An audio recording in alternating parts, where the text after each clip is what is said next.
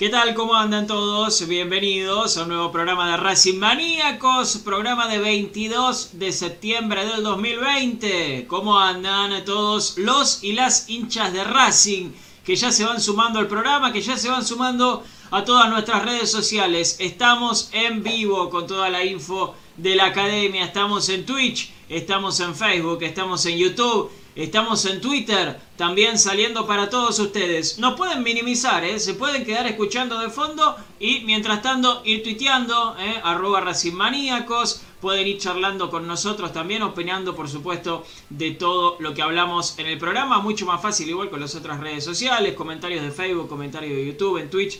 También la verdad que estamos teniendo eh, lindo feedback, eh, lindo, linda respuesta de la gente, de los espectadores, de todos los que están del otro lado haciéndonos compañía, con ganas de informarse, con ganas de hablar de Racing, que es lo más lindo que tenemos sobre esta tierra. Nuestros nombres están ahí abajo, ¿eh? no nos tengo que presentar, esos son eh, nuestros usuarios de Twitter, allí nos tienen que seguir. Me gusta mucho, y esto es algo que no lo había dicho, me gusta mucho ver la cara en el previo, ¿no? Porque yo los veo en la previa de mis compañeros cuando suena la cortina de Racing Maníacos. ¿eh? Me gusta, mueven un poquito la cabeza, alguno que otro canta, alguna partecita porque tenemos una linda cortina. Eh, hoy con muchos temas, ¿sí? Lista de convocados. Hay un nombre de peso que se quedó afuera, que iba a ser duda. Hay un nombre de peso que entró, eh, en la lista de, de, convocados, ya había estado igual, pero eh, entró en la lista de convocados. Hay chicos, hay juveniles que están en la lista de convocados. Eh, Racing ya está en Perú. Yo pensé que iban a viajar mañana, finalmente terminaron viajando hoy. Yo no, no. Los, claro, ahora te, ahora te dejo chino, pero yo los protocolos de Sí, no entiendo. No entiendo nada, porque supuestamente tenían que llegar el mismo día, jugar subirse al avión e irse, ahora Racing puede estar un día antes, es todo un verdadero quilombo con el perdón de la palabra. Eh, vamos a estar hablando del equipo, por supuesto, el chino Sanles nos trae el equipo que prueba Sebastián Becasese, que eh, realmente tiene varias dudas, varias dudas y creo que eh, son todas en la mitad de la cancha, son todas en la mitad de la cancha, chino, buenas noches. Buenas noches, Pablito, ¿cómo va? Las, sí, la mayoría son en la mitad de la cancha. Hay una duda más que para mí no es, no es tal, porque va a terminar jugando otro juego, pero lo vamos a ir comentando de a poquito. Obviamente las principales son en mitad de cancha. Hay nombres pesados, pero que llegan con lo justo, y por eso hacen dudar al técnico. Eh, se puede llegar a repetir quizás una mitad de cancha similar a la de Independiente. Quizás puedan llegar a, jugar de arranque algún juvenil. Bueno, le vamos a estar contando todos estos detalles. En cuanto al arribo de Racing, lo veníamos contando, Racing iba a viajar hoy, lo iba a hacer más temprano, terminó siendo a eso de las 3 de la tarde, así que Racing entre 5 y media y 6 de la tarde llegó a Perú, ya se encuentra alojado en el Hotel Sheraton de Lima, y como bien les venimos contando, no puede realizar entrenamientos una vez que arribó al hotel, directamente concentración y no se hacen más actividad física hasta el partido.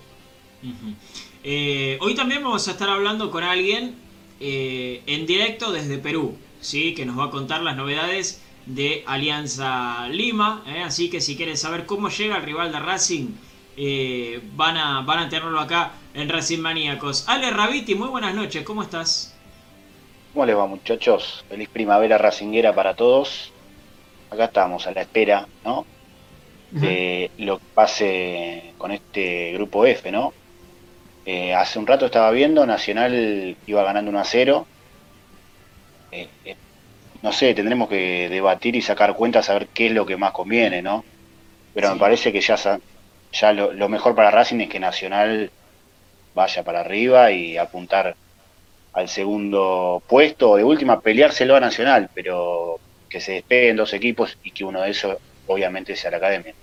Eh, es algo que hablábamos en la previa, eh, cuando estábamos preparando todo, y Edu me mencionaba el resultado, que ahora me lo va a actualizar, porque Ale estaba, estaba desactualizado. Eh, ah, me es algo de algo. Sí, sí, sí, te has perdido de algo. Eh, dos cosas es, es algo que hablábamos con Edu en la previa y lo vamos a discutir eso, Vamos a discutir qué le conviene a Racing Edu, ¿cómo estás? Muy buenas noches. Actualizame entonces el resultado de Nacional. ¿Qué tal? Buenas noches. Bueno, acaba de descontar Estudiante de Mérida porque se había puesto 2 a 0 Nacional, con goles de Tiago Vecino, que no tiene nada que ver con Matías Vecino, el más conocido de, los, de los vecinos uruguayos. ¿sí? Eh, después hizo un gol eh, Renzo Orihuela, que hoy está jugando de marcador central, y uno de los Rivas, eh, tiene cuatro de apellido Rivas, cuatro jugadores de apellido Rivas, estudiantes de Mérida, que es Ronaldo Rivas, volante, eh, acaba de descontar, así que gana 2 a 1 Nacional de Montevideo. Con esto se iría a 12 puntos, ¿sí? Racing tiene 6, Estudiante de Mérida tiene 3 y se quedaría con 3 también, y, Alianza Lima 0. Hay que mejorar el WhatsApp, ¿eh? No está llegando, no le está llegando rápido el WhatsApp a, a estudiantes, ¿eh? ¿Te parece? Y sí, es, posible, es posible que el técnico, bueno, tenga dificultades de comunicación, pero el otro día se lo dio vuelta eh, sobre la hora a Alianza Lima, iba perdiendo también 2 a 0, terminó ganando 3 a 2 sobre la hora. Así que no hay que descartar una reacción del equipo venezolano. Por, por, por, supuesto que no, por supuesto que no.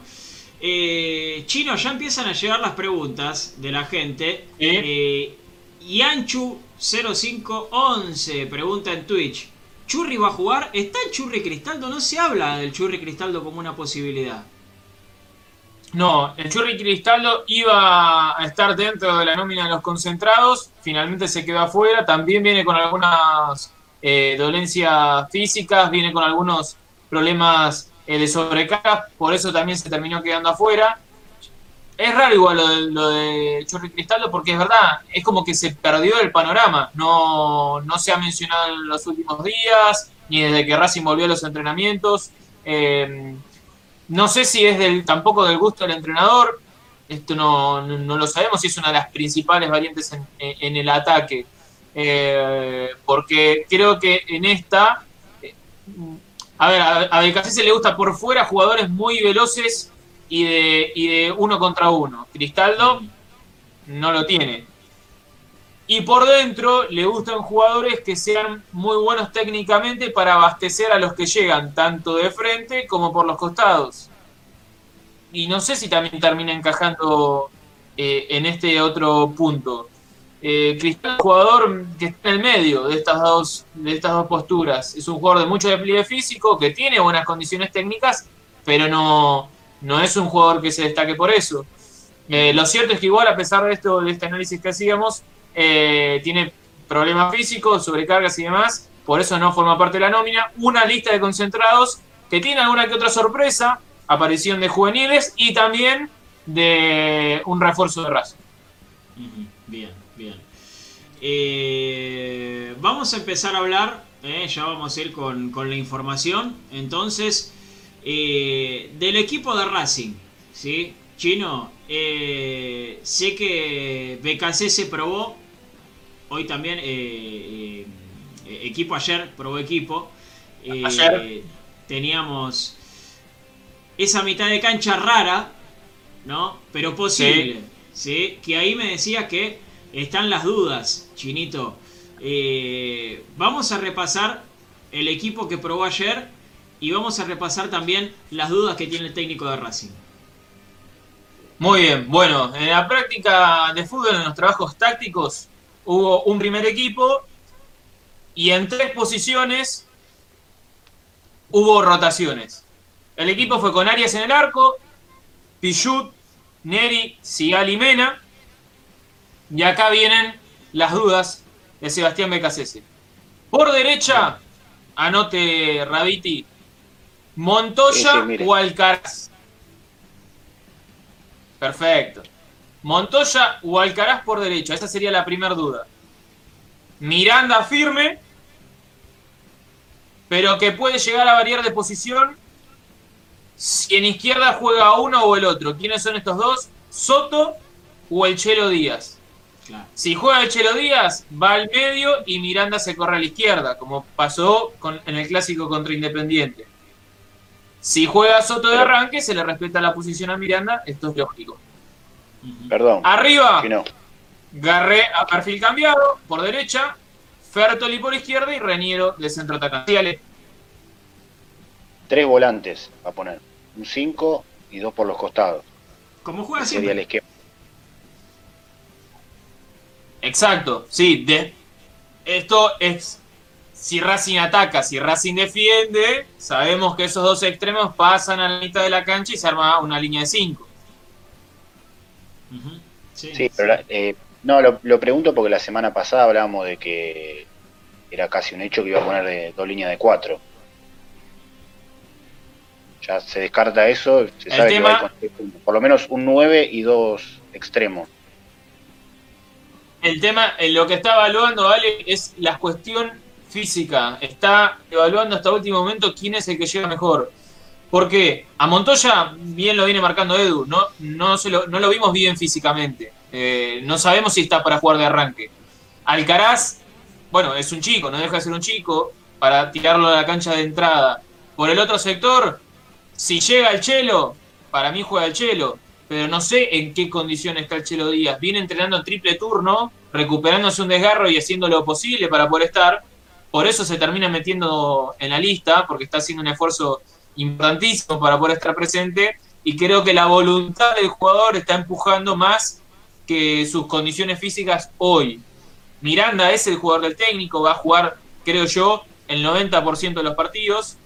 Pero después tenés el caso de Solari, expulsado. Saracho, todavía recuperándose del COVID. Rojas, eh, lesionado. Licha, descartado también por lesión. Le faltó el volante ahí por izquierda. Y creo que de esta manera termina solucionando la mitad de la cancha. Eh, este equipo no está confirmado. Fue una prueba. E insisto, las principales dudas pasan por la mitad de la cancha y por cuestiones físicas. Sí. Eh, también hay novedades. Eh, ah, querías decir algo, Ale, perdón. No, y preguntarte por el punta, si va a repetir a Zitanich o si se va a decidir por la lógica que es que, juegue Reñero. Lo, lo, veníamos contando mismo en el programa de ayer. Hoy en día, el único delantero que tiene Racing en óptimas condiciones físicas es Reñero. Eh, creo yo que en esta oportunidad Reñero va a ir de entrada. Bueno, una, una oportunidad importante para él. Tiene que convertir. Si convierte, se queda con el puesto. Eh, tenemos novedades, tenemos novedades con eh, la lista de concentrados, ¿sí? Ahora vamos a, estar hablando, te lo voy a estar pidiendo, Chino. Vamos a parar seguramente. Eh, en algunos nombres puntuales, pero quiero empezar a saludar a la gente. Eh, ya, como siempre, lo tenemos a Héctor Oliveira, Armando Leonardo Zampa, que nos tira, perdón, nos tira un, eh, un equipo bastante raro, bastante raro. La mitad de la cancha... No, pará, igual no entiendo, no entiendo. Ah, hizo un cambio ahí, perdón, porque la mitad de la cancha que pone es Miranda, Alcaraz, Cristaldo, claro, pero no. Eh, y arriba Melgarejo Soto Fertoli, claro, habrá querido cambiar a Soto por Cristaldo, ¿no? Me quiero imaginar. Eh, Soto de 9, ya de mediocampista es raro, imagínatelo a Soto de 9. Eh, Jugó de 11 contra, casi de 11 o de puntero izquierdo contra Argentino Junior, ¿te acordás? El día ese que entró unos minutos. Exactamente. y fue capitán. Muy bueno. Me parece, ¿no? ¿Cómo? ¿Terminó siendo capitán ese partido? Creo que sí, porque había salido Licha. Me parece que entró por Licha. No recuerdo bien el cambio, pero creo que había salido Licha. Eh, Héctor nos dice que Nacional está jugando mejor que con Racing. ¿Es posible eso? Sí, no era tan y, eso que puso varios suplentes. Puede ser. Sí, hay un, es totalmente un equipo alternativo, el de Nacional, que creo que no lo habíamos dicho. Eh, solamente repite uno de los titulares que jugaron en Avellaneda, que es Brian Ocampo. Después los demás son todos suplentes. Es que a Nacional se le acomodó el grupo. Claro, los otros titulares que viajaron son el arquero Rochet, ¿sí? Eh, Santiago, Santiago Fernández, que es digamos la joyita del equipo, un chico de 20 años que juega de volante, y el otro que también jugó contra Racing fue Armando Méndez, el lateral que parecía un físico culturista, el número 4. Sí, rugby. Parecido, parecido a Daronco. Eh, que jugó de 4, está también en el banco de suplentes y tiene nada más que 8 suplentes nacional. No, llevó, digamos, los 23 autorizados, así que está claro que... 11 titulares y 8 suplentes. Sí, se encontró con Avellaneda con un resultado que no, que no esperaba y se le acomodó el grupo. Nacional ahora está muy tranquilo. Eh, y Racing, repito lo que dije ayer, para mí es un partido crucial, ¿eh? Es un partido crucial el de mañana. Sí, es verdad. Yo creo que en condiciones normales Racing le tendría que ganar a Alianza Lima, quiero decirlo. Sí, coincido. En el partido de ida se vio que Racing es muy superior. Hay que ver, digo, juega de visitante. Fue un partido raro igual. No hay público. Sí. Sí, sí, sí, fue un partido raro, pero en el cual Racing debió ganar por tres goles. Como sí, no, no, coincido. Eh, déjenme seguir con los comentarios. Eh. Gladys Maldonado que dice vamos Racing de mi vida y nada más. Eh. Un abrazo grande para Gladys. acá Nahuel Ardanás dice, ¿por qué siempre lo pone agarré a pierna cambiada por derecha en el City jugado por lo que se ve siempre por izquierda. Bueno, lo hablamos, lo hablamos ayer un claro. poco, ¿no? Lo hablamos, sí, lo hablamos un montón de veces. A Becasese le encantan los extremos a perfil cambiado. Porque le gusta que el extremo utilice su pierna hábil hacia el, hacia el callejón del medio y que la inhábil quede solamente para tirar un centro. Eh, ese es el, análisis de Becasese. Sí, igual a, Garré se le da bien el tema de enganchar y quedar para las piernas hábil, ¿no? Ya lo demostró contra Nacional. ¿eh? Ajá. veces. Sí. Eh, a, a no tanto. No, es verdad, es verdad. Le hace, perder, le hace perder un tiempo. El tema es que le hace perder un tiempo jugar con el perfil cambiado a los jugadores. Depende. Y la mayoría de las veces pasa eso, digo, si no, si no tenés zurda para tirar un centro, digo, el extremo yo lo entiendo como un wing a la antigua que desbordaba y tiraba al centro. Pero bueno, si Sí, como hacía Puceto en Huracán. Pavón en Boca. Claro. Como hacía Puceto en Huracán, Pavón en Boca. Y pero BKSS aparentemente vio mucho el fútbol de Pep Guardiola ¿eh? en el Barcelona y se imagina a un Garré hecho Messi y a un Fertoli eh, hecho un Thierry Henry. ¿no? O un Pedro. Eh, pero por eso supongo que, le gustará el, extremo a, pierna cambiada. Para que use, como decía Chino, el, callejón del medio y quede mejor para, para, un posible remate al arco. me lo imagino yo así.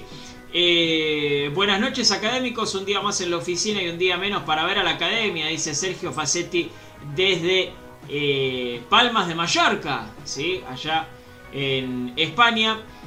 Hay una pregunta en Twitch, ¿sí? que eh, pregunta Yanchu, ¿qué pasó con el jugador peruano? Chinito, ¿mañana van a ir a negociar? Va a haber novedades importantes en las próximas horas porque está prácticamente cerrada la incorporación de Juriel Celi a, Racing. Lo cierto, le damos como, como información, ya hoy no jugó en Academia Cantolao, su actual club.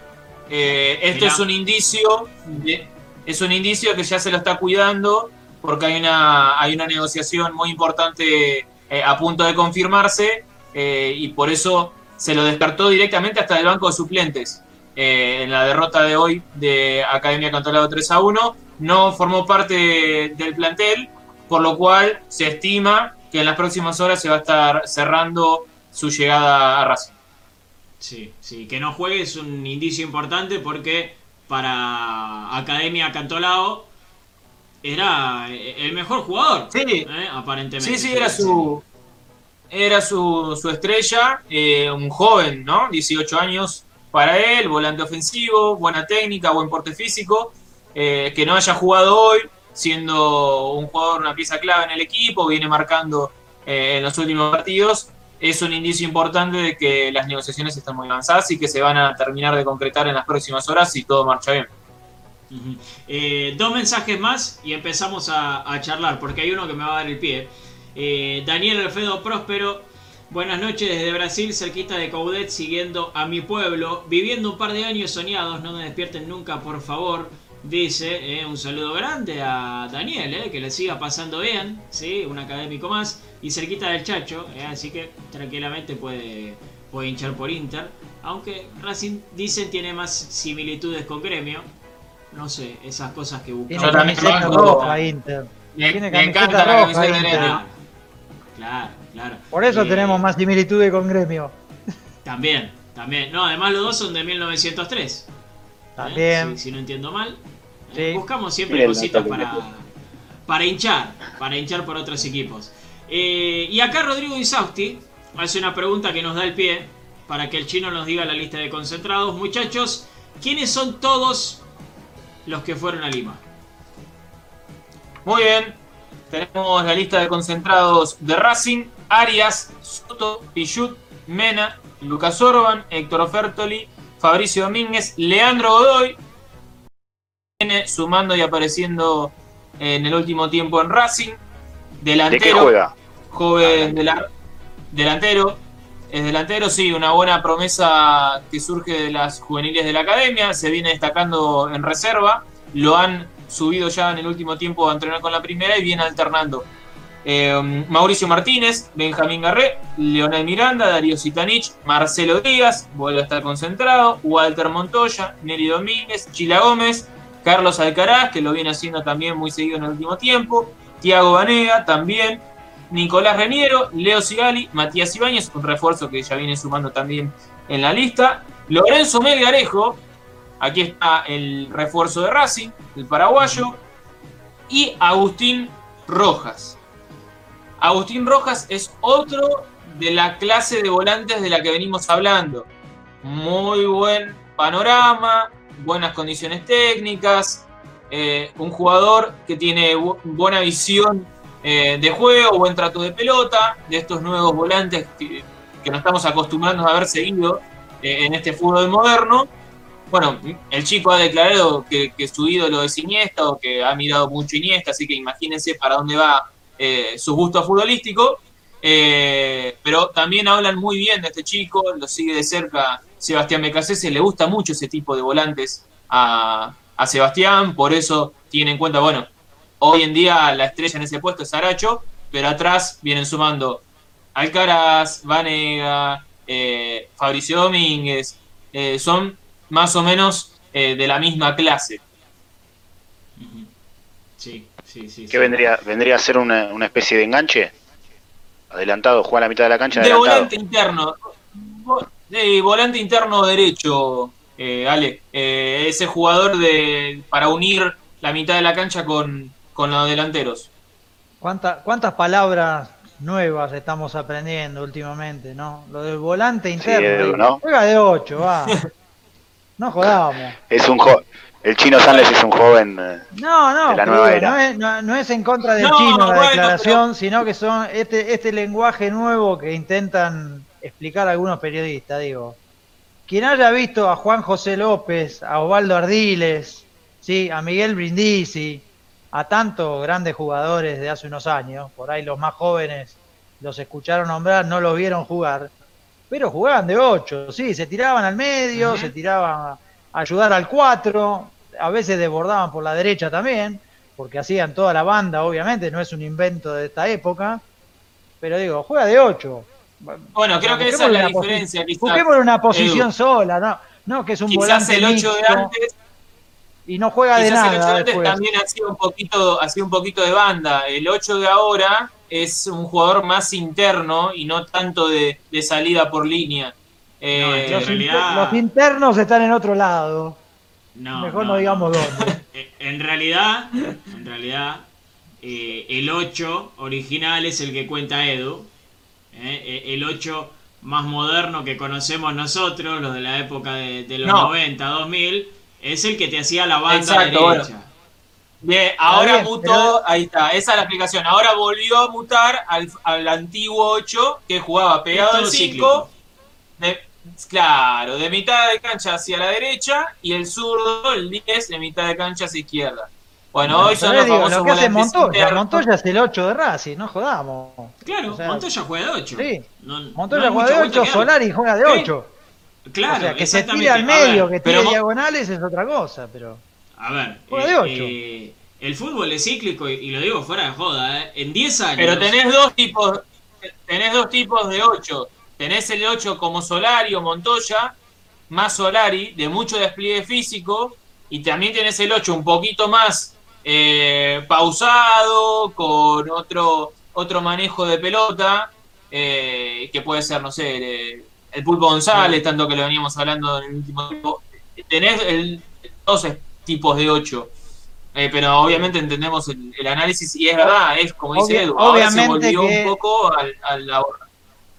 Sí, obviamente que también depende del dibujo que ponga el técnico. Digo, si vos jugás con cinco volantes, como hace BKC a veces, o jugás con cuatro volantes, como hacen equipos más conservadores, no Racing, eh, obviamente que los, los puestos van rotando y que muchas veces van hacia el medio.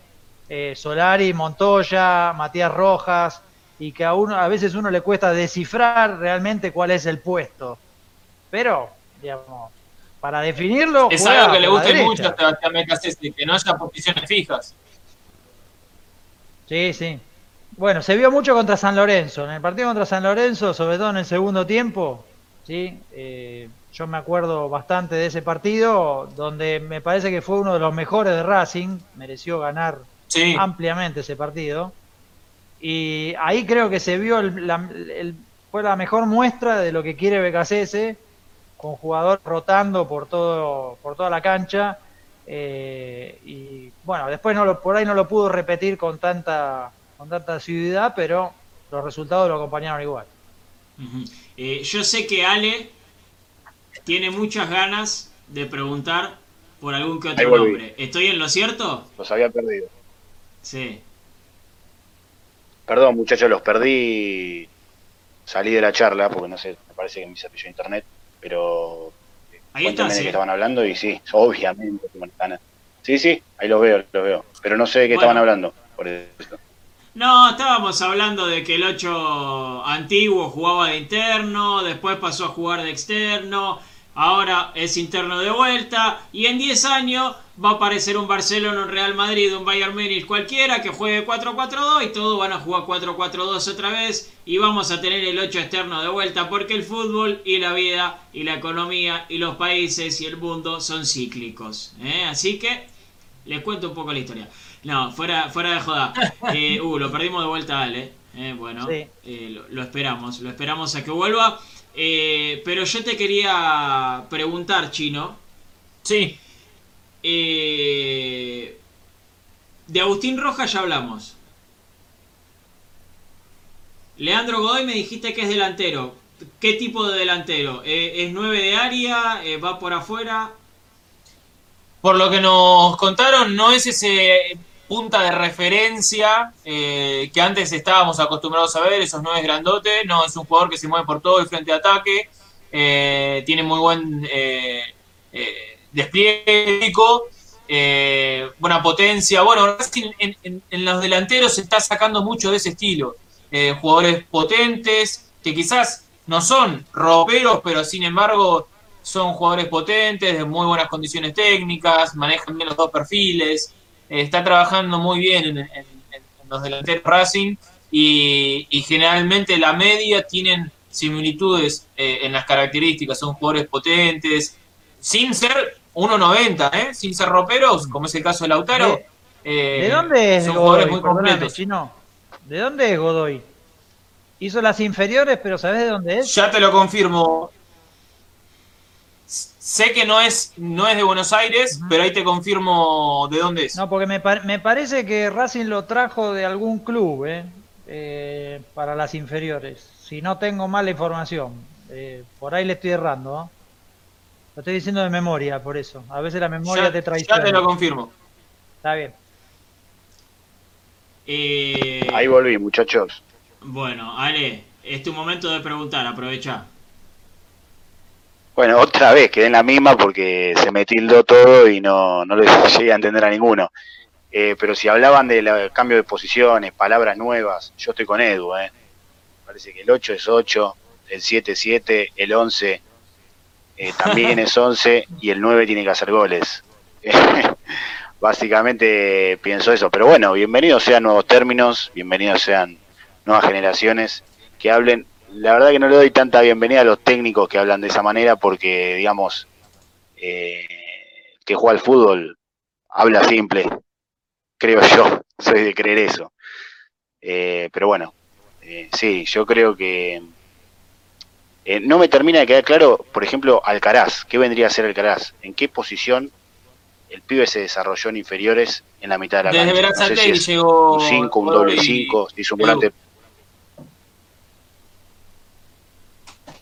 Ok. Bueno, pará, pará. No, Continúe, decía, no sé si es... Eh...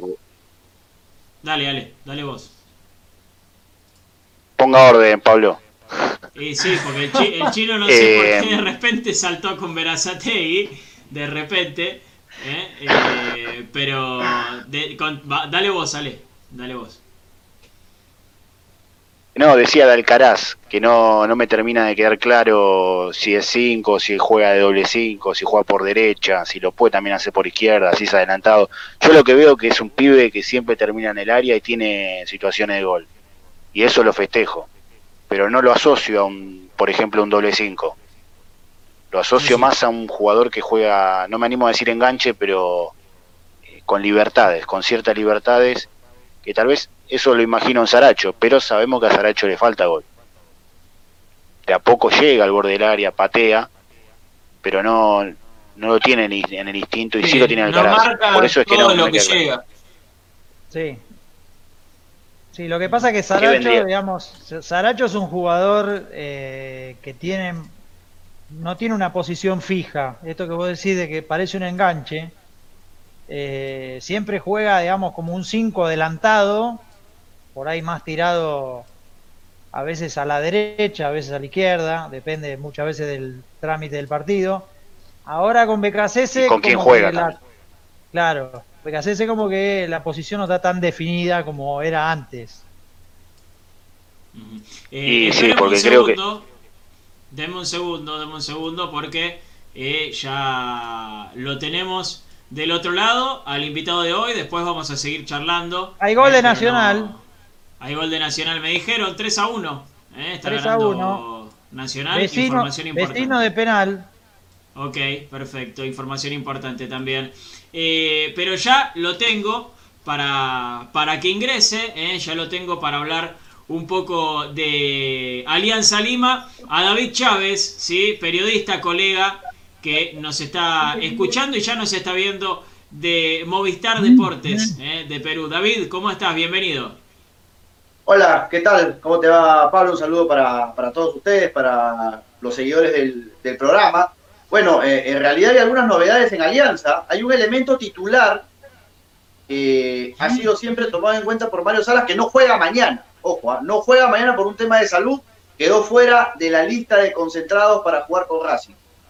Bien, bien. ¿De quién estamos hablando? Decilo. Hablamos de Alexis Gómez, el extremo por izquierda del cuadro victoriano. Eh, ha dado positivo en, una prueba de COVID-19 y va a quedar fuera del, partido. Lo han aislado justamente cumpliendo con los protocolos y eh, no va a poder estar el día, el día de mañana. Va a ser reemplazado por Joaquín Arrué, el jugador que marcó un golazo el último partido con, con Estudiantes de Mérida, eh, que no es titular en realidad en el equipo, porque los titulares, los extremos titulares en el esquema de Mario Salas son Mora por derecha y Alexis Gómez justamente por el sector izquierdo. Arrué es una buena pieza de recambio, pero todo parece indicar que ante esta ausencia, Arrué será mañana quien arranque por la banda. David, eh, está siendo una locura el calendario de, Alianza Lima y creo que también de otros equipos del fútbol peruano que están jugando Copa. Sí, sí, es un calendario impresionante. Mira, no recuerdo alguna vez en la que Alianza Lima haya disputado partidos cada dos días, ¿no? Mira, Jugó el, miércoles en Mérida, ¿no es cierto?, como estudiantes. El viernes le tocó jugar un partido por el torneo, no, el sábado, perdón, le tocó jugar por el torneo local con Huancayo. Luego el lunes, con un equipo parchado, con muchos juveniles, empató contra la Universidad César Vallejo de Trujillo. El miércoles va a tener otra vez partido y luego el sábado. Imagínate este calendario, pero si lo asociamos un poco en la distancia de los días, eh, este es el más apretado, ¿no? Porque en la previa de la Alianza Racing tuvo que jugar un partido y hubo un elemento también, o, varios titulares, como por ejemplo Yosemir Bayón, que es el elemento que ha sido más usado por, varios salas, que no arrancó en el partido, pero que lo metieron en, el compromiso en el segundo tiempo y seguramente arrancará de titular el día de mañana en la, en la volante. Así que eh, es increíble esta seguidilla de partidos, pero lo que más preocupa en Alianza es que Mario Salas eh, tiene ya siete partidos sin conocer la victoria. Desde que llegó a Alianza Lima, no ha podido ganar en cancha, porque el partido combinacional, que fue el del reinicio del torneo peruano, lo termina ganando Alianza en mesa, porque Binacional no había cumplido justamente con los protocolos. Entonces se le determinó el resultado a favor de Alianza, no se reprogramó el partido, pero en lo que se refiere a juegos de cancha, todavía no ha podido conocer la victoria a Mario Salas. Mirá vos, no, no le está encontrando la vuelta al equipo, eh, más allá de estos problemas de calendario, eh, porque en realidad los problemas de calendario lo tienen eh, la mayoría de, los equipos, está bien, los que no juegan Copa tienen un poco más de, descanso, pero entonces, eh, ¿cuál es el, verdadero problema más allá del calendario que, tiene Mario Salas? Yo creo que lo, de Alianza es un tema más eh, de que no puede encontrar el rendimiento, ¿ah? porque Mario Salas es un técnico que con Cristal tuvo un muy buen éxito en el año 2018, incluso Alianza ha, sufrido muchos cambios en, en la temporada, ¿no? porque por ejemplo eh, cuando empezó el año con Pablo Bengochea terminaba siendo quizás el equipo mejor reforzado del campeonato. No se hablaba tanto de la U, que hoy es el puntero de la liga peruana, se hablaba más de Alianza Lima, ¿no es cierto? Eh, pero se dieron algunos problemas, ¿no? Por ejemplo, Ian Deza, un jugador que llegó con bombos y platillos, por temas de disciplina terminó siendo separado del equipo y hoy está jugando en, Binacional. Eh, y así pasaron muchos problemas, ¿no? Se fueron los uruguayos, los delanteros. Hoy Alianza no tiene muchos delanteros. Es más, para mañana el único delantero habilitado titular es eh, Gonzalo Sánchez, y el suplente es Zúñiga, que hasta ahora eh, no está cumpliendo las expectativas con, el cuadro victoriano. Eh, tenían a Federico Rodríguez, ¿no es cierto? Tenían a Adrián Balboa, y ninguno de esos está hoy. A Balboa no lo, no lo quiso Mario Salas, decidió traer a Patricio Rubio, y ahí se abre justamente el cupo de, un atacante extranjero, y Rodríguez se regresó por decisión propia, ¿no? Por el tema de la pandemia, prefirió no permanecer en el Perú y se fue a Uruguay se fue también a guiar, entonces ha sufrido muchos cambios Alianza, digamos que hoy los juveniles que reciben el respaldo de Mario Salas son los que están tratando de poner un poco más el hombro, porque los, los jugadores mayores no están rindiendo como, como se esperaba. Chinito, ¿levantaste la mano? ¿Cómo? Sí. No, David, em, ¿cuál es el, el tema eh, para Alianza eh, va a hacer lo posible para tratar de conseguir algo en este grupo. La idea es recuperarse en el torneo. ¿Cuál es el, futuro de Alianza? ¿Cómo se prepara? ¿Tiene? ¿Va a acudir a algunos soldados? No, yo creo que Alianza juega mañana con lo mejor que tiene, ¿no? Cuidó a los jugadores el, día lunes y mañana va con todos los titulares, ¿no? Más allá de las ausencias que ya conocemos. Eh, Rubio no está por suspensión, que es el delantero de Alianza. Eh, no está Gómez, que ya lo habíamos este, comentado, pero después va con todo, ¿no? Va con Butrón en el arco. Eh, Aguilar, que tuvo minutos también en el partido anterior, va a jugar. Ahora como, como lateral derecho es el titular, jugador de la, de la sub-20 de la selección peruana.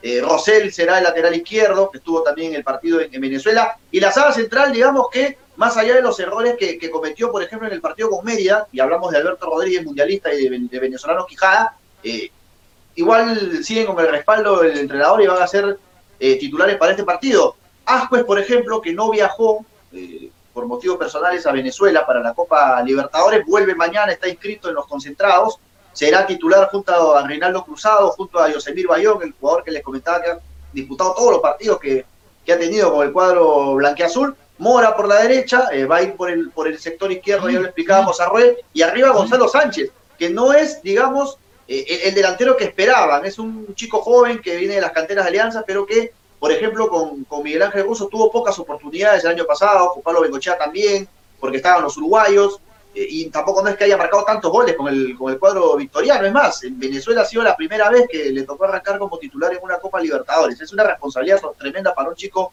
eh, como, como Gonzalo Sánchez, pero no hay, no hay más, ¿no? Zúñiga, que normalmente es usado como extremo, juega de delantero también, pero no está cumpliendo las expectativas, ¿no? Incluso eh, ya se le ha esperado durante casi nueve, diez partidos y no, no lo ha logrado hacer, ¿no? Sí, Ale. David, ¿cómo andás? Abrazo grande desde Argentina hasta Perú. Eh, te quería consultar por el tema del COVID. ¿Cómo está en Alianza y, en Perú, ¿no? En general. Bueno, en, realidad los, números han bajado. Considerablemente acá en, el, país. Sabes que ha sido uno de los países más golpeados en Sudamérica después de Brasil por, la pandemia. Eh, ahora está, digamos, eh, no, no, no, no decir controlada la pandemia, pero ha, bajado bastante, ¿no? Ahora está en un golpe de 400 contagios diarios, eh, la, tasa de mortalidad ha bajado enormemente, que finalmente es la que, la que más determina las cosas, ¿no es cierto? Eh, y se ha desarrollado de manera normal, ¿no? Eh, los jugadores que, que son, que, terminan siendo contagiados se les aísla para evitar que se reproduzca el contagio, ¿no es cierto? Cumpliendo los protocolos del fútbol peruano.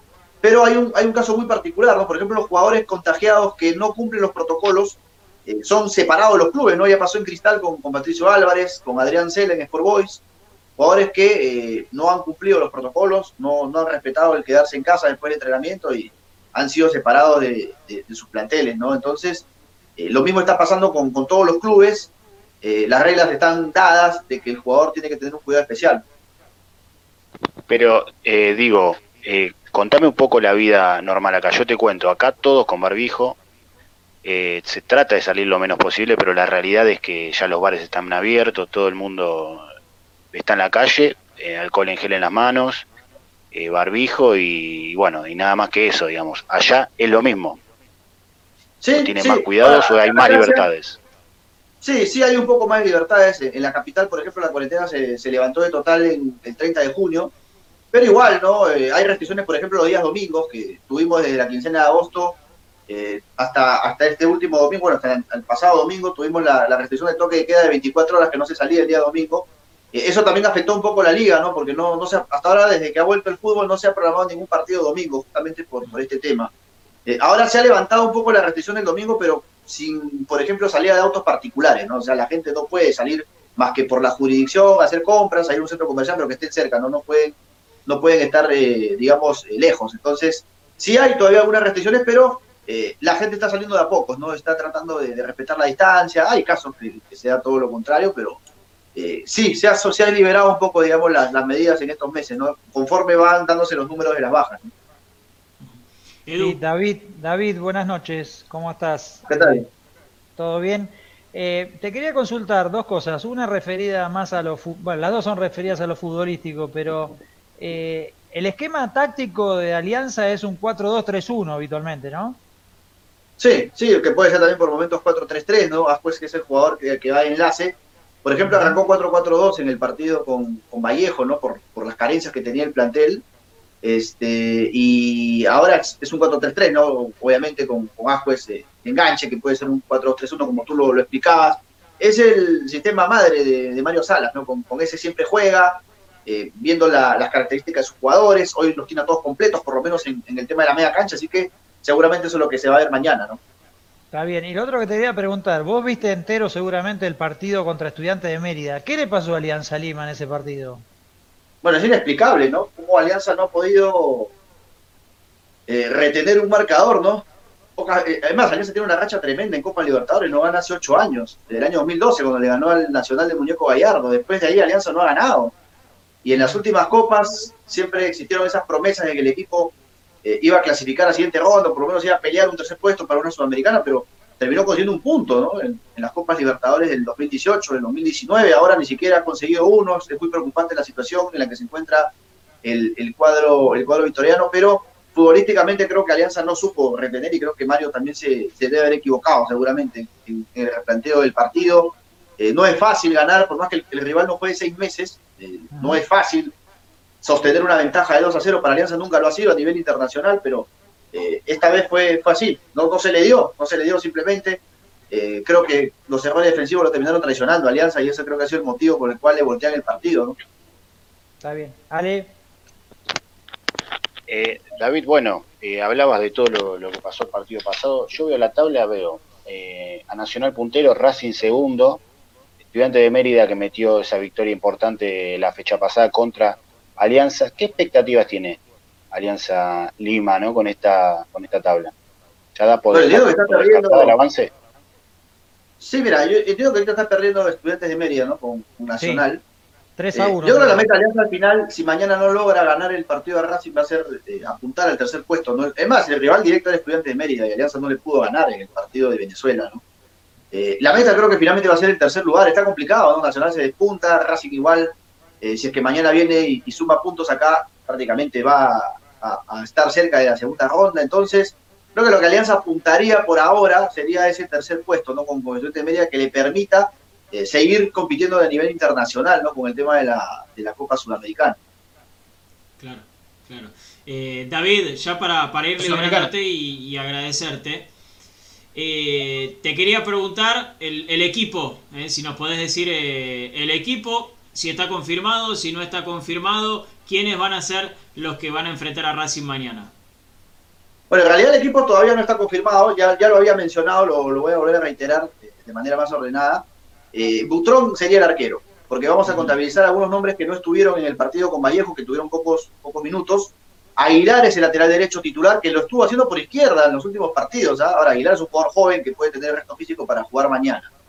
Eh, Rodríguez y Quijada los centrales, eh, por la izquierda, ¿no es cierto? Que ha venido siendo el habitual titular, no estuvo tampoco en los últimos partidos con Alianza por el tema del descanso, de la seguiría.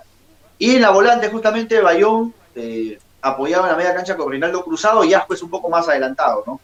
Eh, por los costados, Mora, por, por derecha, Arrué, que va a reemplazar a Alexis Gómez, y en la delantera Gonzalo Sánchez, ¿no? que reemplaza a Patricio Rubio, que no está por, por un tema de, suspensión. De no mediar ningún inconveniente y con los nombres que, que, Alianza tiene a la vista, ese tendría que ser el equipo que arranque mañana para jugar con Racing. Muy bien. Ale, la última.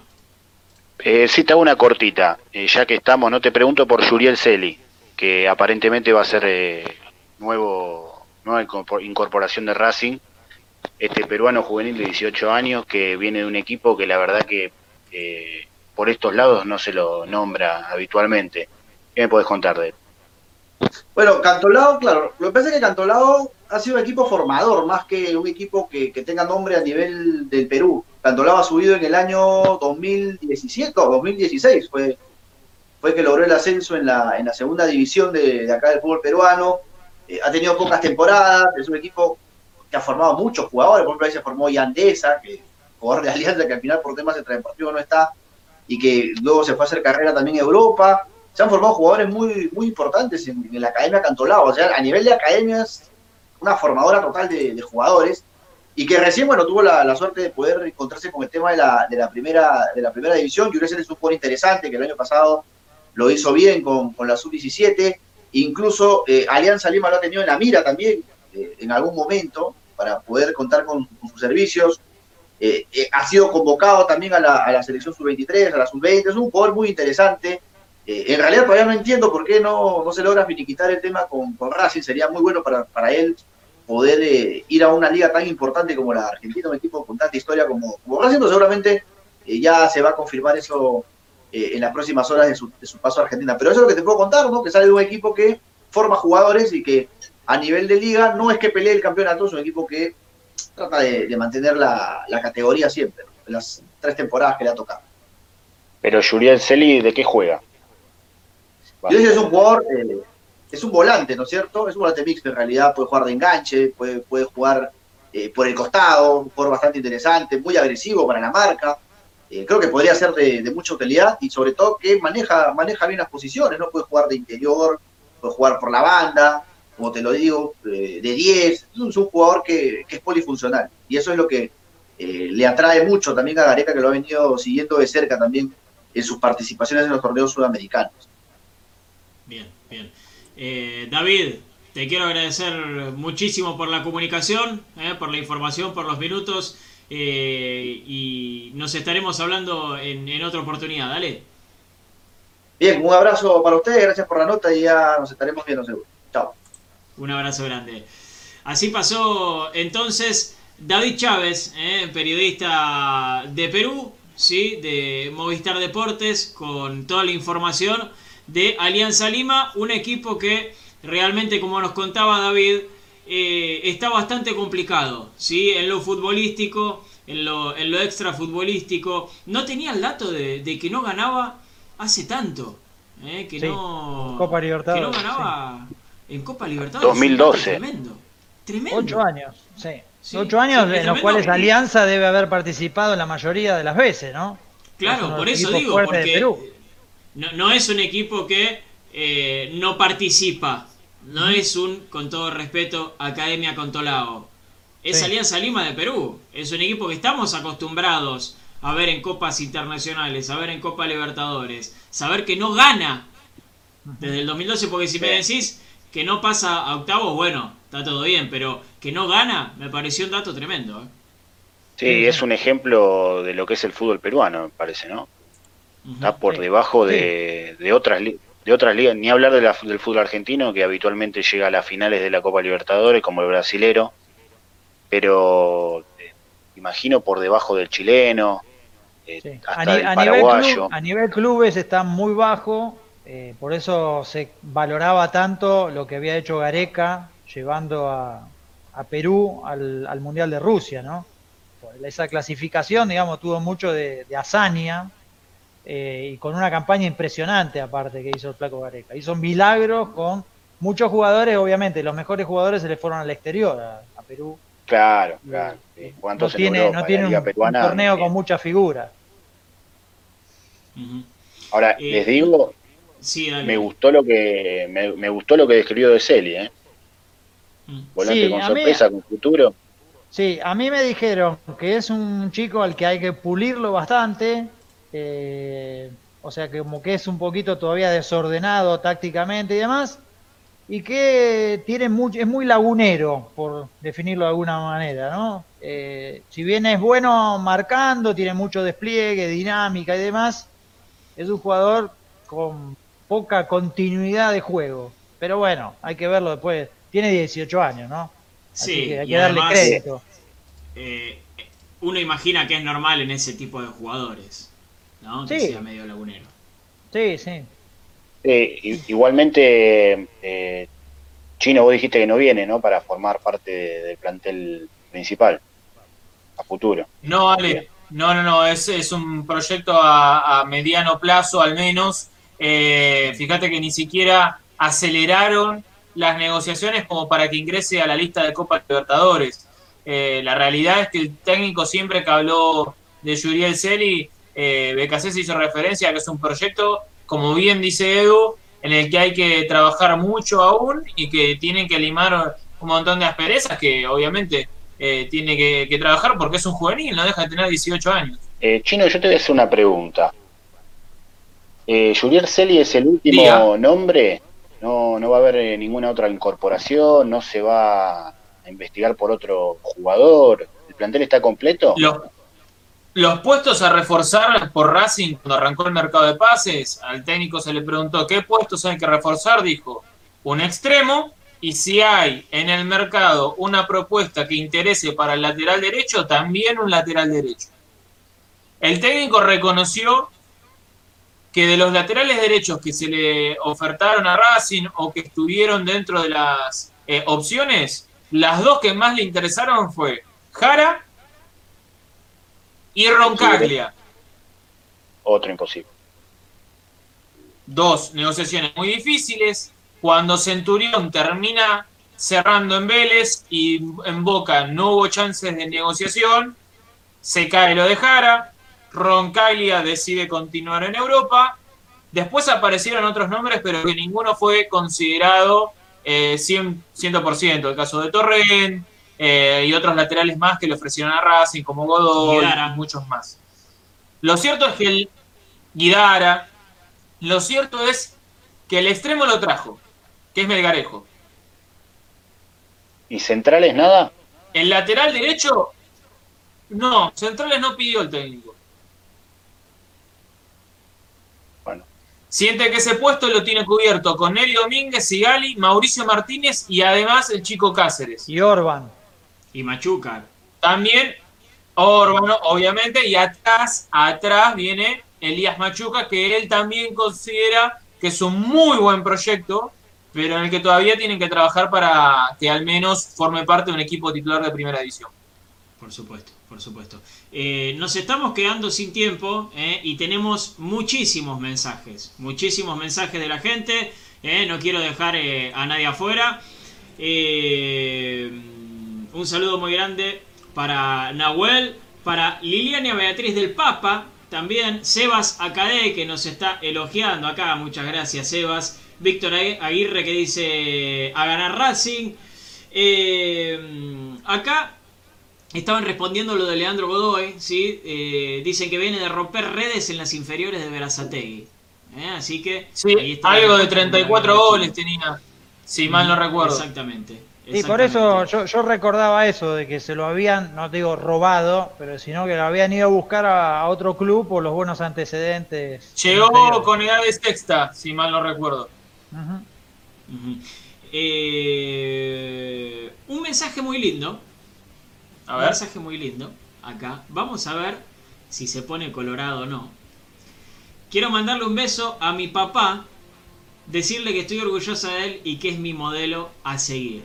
El único que tiene hijos acá, ¿quién es? Exactamente. Exactamente. Lindo, lindo mensaje de Celeste Menegazzi, eh, que le mandamos un, saludo muy grande. Qué lindo que te digan eso, Edu. Muy lindo que te digan eso. Eh, no va a llorar, Edu. No? no, no, no, creo.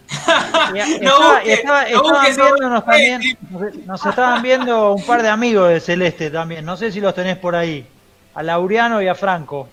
Ah, pues yo te iba a decir de Laureano. Eh, saludos a mi suegro, un grande, dice. No sé si. Es, ah, bueno, no, no, no, suegro, ah, está de ah, no, no, no, sé, no, no sé. Porque yo vi, yo vi la foto de Celeste que tiene el nombre, pero no sé si es Laureano, si es otra persona. No, pero Laureano no es el novio eh, de ella. Ah. El, novio, el, futuro novio, supongo, de mi otra hija.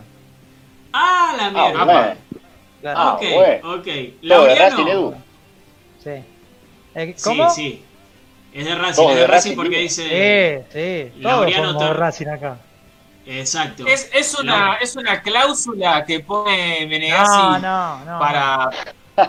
No, no, ya tengo, ya tengo un, ya tengo un yerno. Que tiene que cumplir ciertos requisitos. No, tengo un futuro yerno que no le interesa nada el fútbol, le interesan solamente los autos, así que solamente el automovilismo. eso?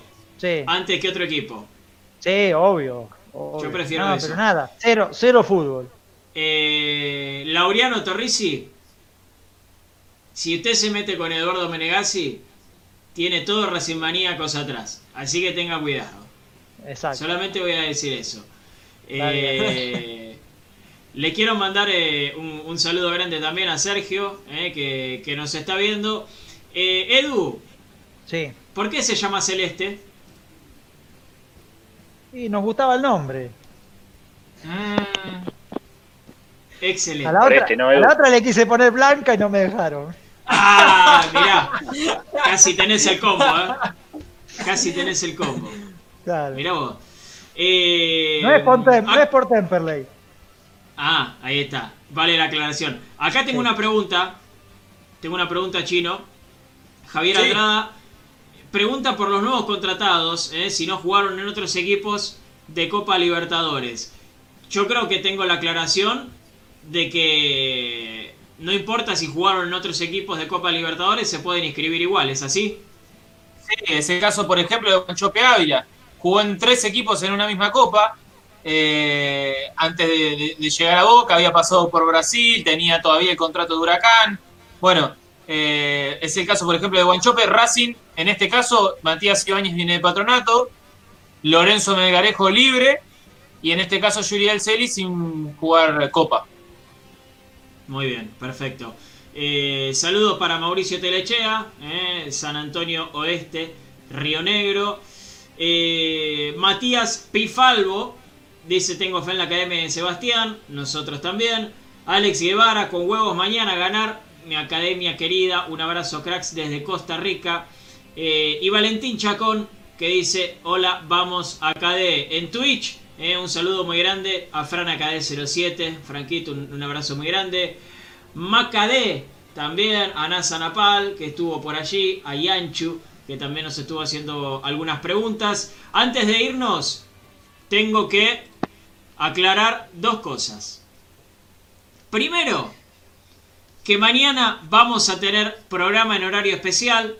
Mañana vamos a estar de 19 a 20 horas con la previa del partido de Racing. Atención, mañana de 19 a 20 horas Racing Maníacos va a estar con la previa Firmes. de Racing Alianza Lima, Alianza Lima, Racing por Copa Libertadores. Y lo segundo es que a las 21 va a estar la transmisión de Racing Maníacos. ¿No te gusta quienes relatan en la tele? ¿Querés un relato bien de Racing? ¿Querés que Santiago Ramírez grite los goles de Racing con el corazón, con el alma? Nos tenés que poner a nosotros en mute la tele y escuchando Racing Maníacos. eh, vamos a estar eh, Santi Ramírez, voy a estar yo, Juli Mazara, Gaby Crapanzano, la producción de Leandro Doñaveri. Bueno, todo lo que ustedes ya saben. Martina Vázquez también, por supuesto. eh, así que vamos a estar con el partido en vivo, como tiene que ser. Eh, gracias, ¿Dónde, Ale dónde lo escuchamos, Pablo? Ah, nos pueden. Perdón. Me olvidaba de eso. Ojo. Ah, Eh, nos escuchan en FM Secla ah sí. ahora sí. o por todas las redes sociales de Racing Maníacos o por las redes sociales de En Vivo por Racing. ¿eh? Nos buscan y nos encuentran. Es muy, muy fácil. Eh, gracias Edu por hacerme acordar y gracias Edu por tu participación. No, por favor. Nos vemos. Gracias Ale. Uy, se me fue Ale. Mirá, Sí, acá se, me se llegó. quedó congelado. se quedó congelado y me llegó la notificación de que se había unido. Así que rápido lo voy a agregar. Así se despide de nosotros. Eh, eh, dame un segundo, Ale. Pará, todavía no Déjame cerrado. irle mandando un saludito ¿A quién? a una de nuestras fan número uno, a Corchito, eh, que siempre nos hace el aguante, está prendida ahí mirando eh, el programa. Fanática enferma de Racing, obviamente parramó el virus académico por toda la familia. Y también a mi cuñadita, la nana Rufi, que hoy está cumpliendo dos añitos, y, eh, así que le mandamos un, un saludito también. Muy bien, muy bien. Gracias, Chino, por estar, ¿eh? No, aquí vamos a estar mañana hablando del equipo, la confirmación y haciendo la vuelta para Guillermo Torres. Muy bien. Ale Raviti, ahora sí te tenemos. Gracias, ¿eh? Un placer, muchachos. Un poco, eh, un poco accidentado, quería decir, el día de hoy con mi internet, pero bueno, muy buen programa. Eh, saludo a la abuela Corchito, me gustó ese apodo, eh. Me gustó, hincha Sí. de la academia, así que adhiero al saludo. Abrazo, muchachos. Gracias, chicos. Gracias por estar. Raviti, enferma. Pablo, déjame decir una cosita cortita. Sí, dale. Van 93 minutos, todavía estamos en el descuento. Nacional sigue ganando 3 a 1. Sí. Ya lo daba por perdido el partido para estudiantes, lamentablemente para nosotros. Eh, mañana vamos a seguir con todo, ¿eh? mañana estamos con la previa. Gracias por estar, nos siguen ahí en nuestro Twitter, abajo en nuestras redes sociales, nos estamos encontrando mañana. Chao.